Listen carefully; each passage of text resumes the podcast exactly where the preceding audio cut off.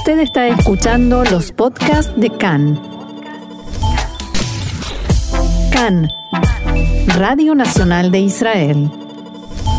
Hoy domingo 28 de febrero 16 del mes de Adar, estos son nuestros titulares.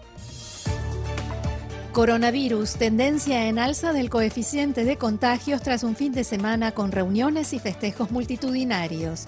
Israel apunta a Irán como responsable de la explosión en una embarcación civil israelí en el Golfo de Omán. Estados Unidos bombardeó posiciones de milicias proiraníes en la frontera entre Siria e Irak.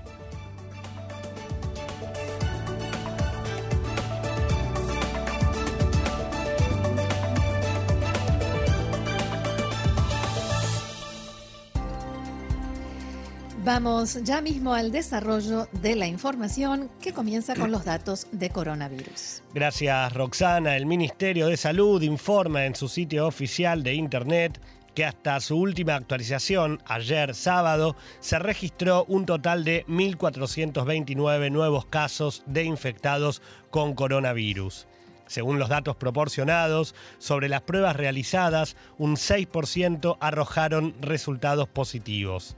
Actualmente, Israel tiene más de 40.000 pacientes con el virus activo, de los cuales 776 se encuentran en estado grave y 241 requieren la asistencia de un respirador.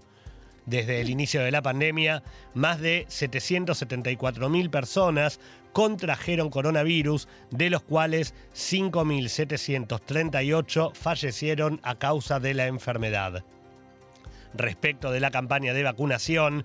Ayer la cifra de vacunados con la primera dosis superó las 4.600.000 personas, mientras que más de 3.300.000 de ellas ya tienen su proceso de vacunación completo con la segunda dosis aplicada.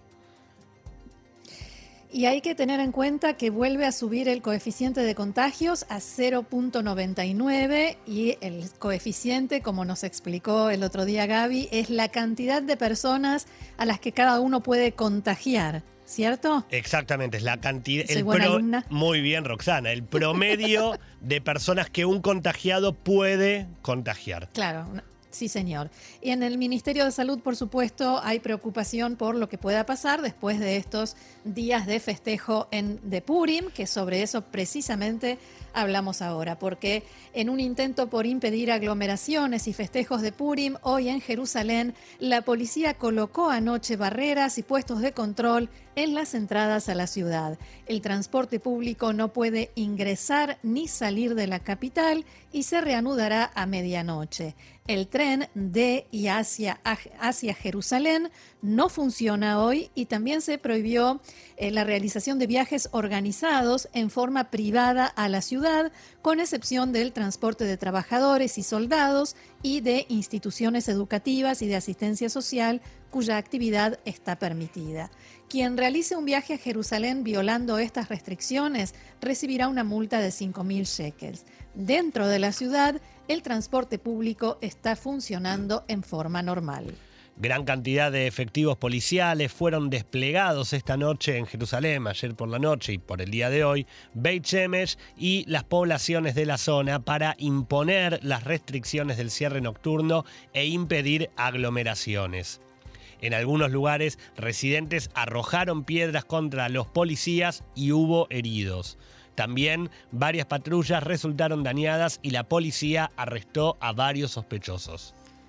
Y después de que se registraran estas eh, aglomeraciones y, fiestas multitudinarias durante el fin de semana en Tel Aviv, el responsable de la comisaría Sharet en Tel Aviv-Yafo, comisario Dudi Shalev, dijo que la policía hace todo lo que está a su alcance, pero si el público no hace caso de las instrucciones, será muy difícil superar la pandemia. En declaraciones a Khan, Shalev dijo que la policía no dispersará por la fuerza fiestas ni provocará heridos y que espera que la gente sea quien respete la ley. Según el comisario Shalev, jóvenes de todas las edades violaron las restricciones durante el cierre nocturno establecido por Purim. También hubo un caso en el que los policías se vieron obligados a forzar las puertas de un club donde se atrincheraron durante varias horas gran cantidad de jóvenes que festejaban, entre ellos al menos uno que debía haber estado en aislamiento preventivo por corona. No queremos imponer multas y pedimos a la gente que nos ayude, dijo Shalev. El coordinador nacional de la lucha contra el coronavirus, profesor Nachman Ash, dijo hoy que no cabe duda de que las tremendas imágenes de las fiestas callejeras harán que se incremente nuevamente el número de nuevos casos y que aumente el coeficiente de contagio. En declaraciones a Cannes, Ash dijo que la violación de las restricciones es, abro comillas, muy preocupante e influirá en la posibilidad de reactivar la economía. Habrá que reevaluar si se puede permitir la tercera etapa de la apertura del cierre o no. Las fiestas solo agregan argumentos para no hacerlo, destacó Ash. En la noche de ayer se conoció la noticia de un nuevo y lamentable caso de un bebé que debió ser dado a luz antes de tiempo por no presentar signos vitales dentro del vientre de su madre. El caso ocurrió en el Hospital Meir en la ciudad de Kfar Saba, donde una mujer de 26 años llegó manifestando que no sentía movimientos del bebé. Eh, la paciente cursaba la semana número 36 del embarazo y según pudo saberse, tras realizarse estudios, también está contagiada de coronavirus. Si bien el personal médico sospecha que existe relación entre la muerte del bebé y la infección por el virus en la madre, hasta el momento esto no pudo determinarse con certeza porque no fue posible indicar en un 100% que el bebé estuviera infectado. Fuentes del Hospital Meir indicaron que la paciente está contagiada con la mutación británica. Este es el segundo caso de un bebé que nace sin vida y cuya madre padece coronavirus.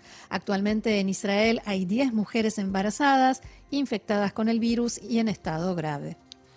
La Administración de Medicamentos y Alimentos de Estados Unidos, FDA por sus siglas en inglés, autorizó el uso de emergencia de la vacuna contra el COVID-19 de Johnson Johnson para adultos de 18 años en adelante. Esta vacuna tiene dos ventajas en comparación con las de Pfizer y Moderna.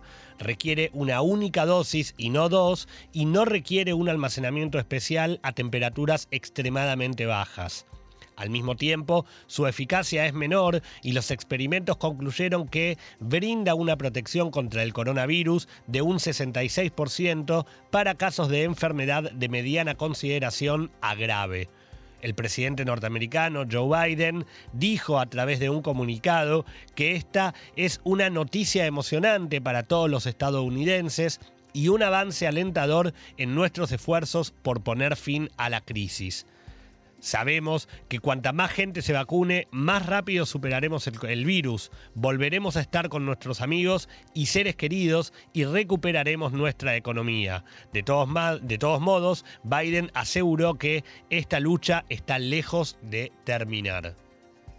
Más información, la cantidad de contagios de coronavirus en la margen occidental se ha disparado. Los hospitales de la zona de Ramala están recibiendo una cantidad inusual de pacientes y trabajan a su capacidad máxima e incluso más. En la margen occidental se reportaron más de 12.000 pacientes con corona, el doble de la cantidad de pacientes hace dos semanas y más de tres veces en comparación con el comienzo del mes. El director del hospital, Hugo Chávez, en la zona norte de Ramala, dijo que la situación allí es muy difícil y recuerda a lo que sucedió en Italia al comienzo de la pandemia. También en el Hospital Palestino, en el centro de Ramala, hubo este fin de semana gran cantidad de pacientes de corona que debieron esperar durante horas en la sala de emergencias o acostarse en el suelo en los pasillos debido a la falta de camas en el pabellón de coronavirus y el agotamiento del personal médico. Durante el fin de semana, el primer ministro de la Autoridad Palestina, Muhammad Ashtaye, anunció el cierre de universidades, jardines de infantes y algunas escuelas. Al mismo tiempo, los cafés, restaurantes y tiendas continúan abiertos como de costumbre. El presidente de la Comisión Electoral Central, el juez Uzi Fogelman, rechazó el pedido de dos israelíes que viven en República Checa de poder votar en la embajada israelí en el país después de que su pedido de ingresar a Israel fuera rechazado por el Comité de Excepciones. Fogelman escribió en su resolución que la ley establece que los ciudadanos solo pueden votar en la urna que les corresponde, con excepción de quienes tienen autorización para votar en representaciones israelíes, entre ellos funcionarios estatales y diplomáticos que se encuentran fuera del país debido a su trabajo. Según Fogelman, dado que la ley establece esta restricción en forma inequívoca, no puede extenderla. El magistrado también señaló que el derecho a votar y elegir es básico en todo régimen democrático y que las autoridades relevantes que discutan la extensión de las normas de lucha contra el coronavirus deben resolver también este asunto. Entiendo que después vamos a volver a este tema, Gaby, pero ahora cambiamos de información porque efectivos de Tzal detuvieron anoche a un sospechoso de haber cruzado la frontera desde el Líbano y entrar a territorio israelí. La infiltración fue detectada por los puestos de observación israelíes en la frontera, en el área del puesto militar Gladiola en Ardov. El sospechoso fue trasladado para ser interrogado por las fuerzas de seguridad. Las autoridades de Sudán confiscaron bienes relacionados con Hamas en la franja de Gaza. Medios de comunicación locales informaron que varios países, entre ellos Estados Unidos, califican a Hamas como organización terrorista y que sus inversiones en Sudán constituyen una amenaza para la seguridad nacional de ese país. Entre los bienes confiscados hay un hotel, una empresa de mantenimiento de edificios, tiendas y compañías comerciales relacionadas con Hamas. Un equipo de trabajo del Ministerio de Protección del Medio Ambiente de Israel viajó hoy a Atenas para revisar una embarcación de la que se sospecha que provino la contaminación con alquitrán que se registró en las playas israelíes en las últimas semanas. La ministra de Protección de Medio Ambiente, Gila Gamliel, dijo que los investigadores israelíes que revisaron la embarcación Minerva Helen descubrieron que no estuvo vinculada al siniestro. En declaraciones a Cannes, la ministra dijo que continúan los esfuerzos por encontrar a los delincuentes y hacer justicia. También aclaró que no todos los detalles de la investigación se han dado a conocer hasta el momento para impedir obstrucciones obstrucciones, perdón, pero cuando la investigación finalice se harán públicos todos sus detalles. Gamliel aseguró que la contaminación se produjo en forma intencional o por una falla técnica que no fue informada y, de todos modos, se trata de un delito. La ministra dijo también que la crisis es grave, pero está bajo control y la temporada de verano en las playas se iniciará normalmente. Durante el fin de semana, una fuente involucrada en la investigación dijo a Cannes que esta fue extendida a más embarcaciones y no solamente a las primeras sospechosas de la contaminación. También en el Líbano comenzaron a limpiar las playas este fin de semana porque allí hay gran cantidad de alquitrán en grandes extensiones de la costa en la parte sur del país. La semana pasada, toneladas de la sustancia negra y pegajosa se acumularon en las playas de Israel y aparentemente después de unos días el derrame se había extendido al sur del Líbano, donde el alquitrán contaminó playas desde la ciudad fronteriza de Nakura hasta Tiro, en el sur del país. La Reserva Natural de la Costa de Tiro, una de las últimas playas arenosas que quedan en el Líbano, es un importante sitio de preservación de ciertas especies de tortugas marinas en peligro de extinción y sus autoridades advirtieron que el derrame podría poner en peligro la vida marina y la biodiversidad en el área. El portavoz de la Fuerza Provisional de Naciones Unidas en el Líbano, Andrea Tenenti, declaró que el organismo está estudiando formas de posiblemente ayudar a las autoridades libanesas con sus capacidades y equipos disponibles. El ministro de Defensa y Justicia, Benny Gantz, se reunió recientemente en secreto con el rey de Jordania, Abdullah II, en Amán. Este fin de semana, en una conversación vía Zoom con activistas de su partido, Gantz insinuó que mantiene contactos secretos con funcionarios jordanos. También elogió el artículo publicado hace unos días en el diario israelí Yediot Haronot por el príncipe jordano Hassan bin Talal, en el que abogó por el acercamiento entre los dos países y el avance del proceso de paz. Gantz dijo que las relaciones con Jordania son un gran beneficio para Israel y, textuales palabras, podrían ser mil veces mejores. También comentó que tiene relación fluida y continua con el rey jordano y otros funcionarios de su gobierno y creo que podemos llegar a decenas de cooperaciones y proyectos civiles que impulsan más aún los vínculos. Lamentablemente, Netanyahu es una figura indeseable en Jordania y su presencia interfiere con el avance de las relaciones. El canciller Gaby Ashkenazi también se reunió dos veces en los últimos meses con su par, el canciller jordano Ayman Safadi, y dialogó con él sobre la posibilidad de impulsar varios proyectos. El gobierno norteamericano publicó este fin de semana el informe de los servicios de inteligencia de Estados Unidos sobre el asesinato del periodista saudí Jamal Khashoggi, Recordemos, hacemos un raconto. Jamal Khashoggi tenía 59 años, vivía en Estados Unidos, era colaborador del diario The Washington Post y era sobre todo un conocido y feroz crítico de la familia real saudí, especialmente del príncipe heredero Mohammed bin Salman. El 2 de octubre de 2018 entró en el consulado saudí en Estambul, de donde nunca salió porque allí fue asesinado por un grupo de personas que después mutilaron su cuerpo que nunca fue recuperado. En Arabia Saudí, ocho personas fueron condenadas por la muerte de Khashoggi, cinco de ellos sentenciados a pena de muerte, que luego se les conmutó por 20 años de cárcel. El expresidente Donald Trump se había negado a publicar este reporte, pero el actual presidente Joe Biden decidió hacerlo y un día antes llamó al rey de Arabia Saudita, Salman bin eh, Abdulaziz, y no al príncipe heredero, que es en la práctica quien gobierna el país.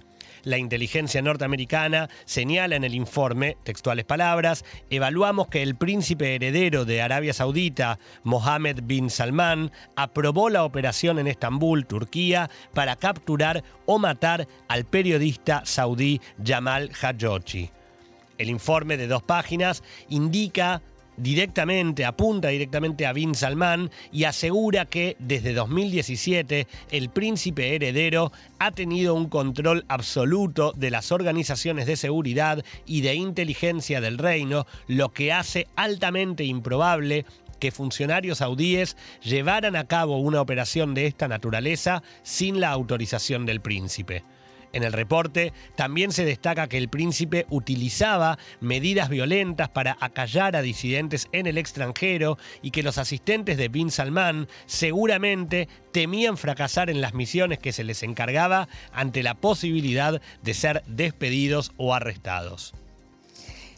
Desde la Casa Blanca también aseguran que el gobierno de Biden tiene intención de reevaluar las relaciones con Riyadh y en las próximas horas hará un anuncio al respecto y sancionó a más de 70 saudíes, aunque sin incluir al propio eh, al propio príncipe Bin Salman. El secretario de Estado norteamericano Blinken dijo que su gobierno está revisando la venta de armas a Riyadh tras la difusión del informe.